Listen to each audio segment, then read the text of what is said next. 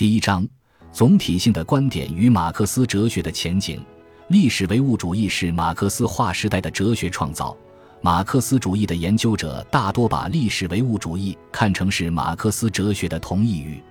我认为，在前言里，我已经清楚地说明了马克思哲学没有向历史将终结于资本主义的观点让步。无论怎么理解，这都必须将马克思哲学与存在问题联系起来思考。马克思的历史唯物主义作为一种对历史规律的探寻。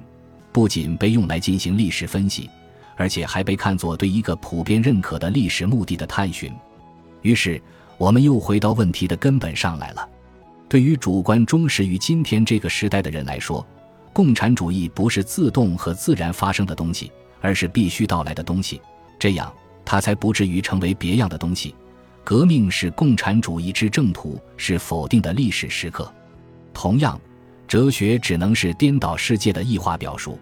仅就马克思主义哲学的规律而言，要继续保持马克思主义哲学的可遇性，就不能让它与这个现代世界太相融。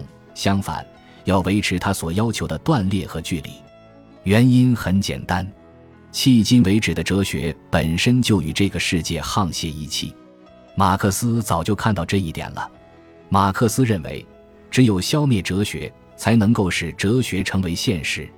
此外，与海德格尔一样，马克思是第一个正确理解当代形而上学的人。他认为，由于各个时代条件的不同，世界要求哲学重审他已经解决了的问题，使之发生存在论的革命。对于一切迫切的时代问题，重要的是问题，而不是答案。正因为如此，在哲学上，我们的时代之存在的喧嚣。已经给他烙上了反归存在问题的印记，在这个意义上，将当代的哲学存在论的反归步伐完全归于海德格尔名下，似有不妥。因为我们的时代是马克思、海德格尔相互关联的时代。